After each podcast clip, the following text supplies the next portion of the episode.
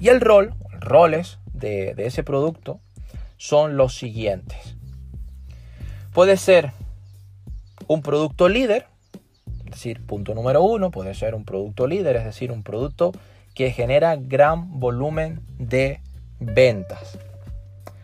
Punto número dos, puede ser un producto gancho. Es decir, yo lo llamo producto gancho porque es un producto que se utiliza para atraer clientes. Es un producto que se lanza al mercado, es un producto que no tiene un gran volumen de ventas, pero que es un producto gancho, un producto que tiene bajos costes, es fácil de, hacer y que se utiliza para interactuar o para atraer eh, a ese consumidor a otros productos, a otra línea de productos, a otra gama de productos. Ya hablaremos más adelante de todo esto de las líneas y de las gamas cuando toque hablar de estrategias de distribución.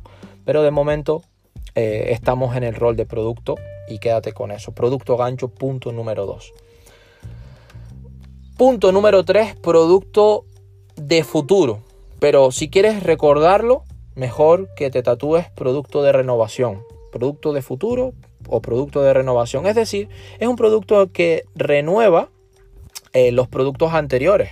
Bien porque los productos anteriores se han quedado eh, obsoletos o porque hay que hacer ciertas innovaciones, ciertas mejoras. Pues es un producto que se saca, un producto, como digo, punto número 3, un producto de renovación, producto de actualización.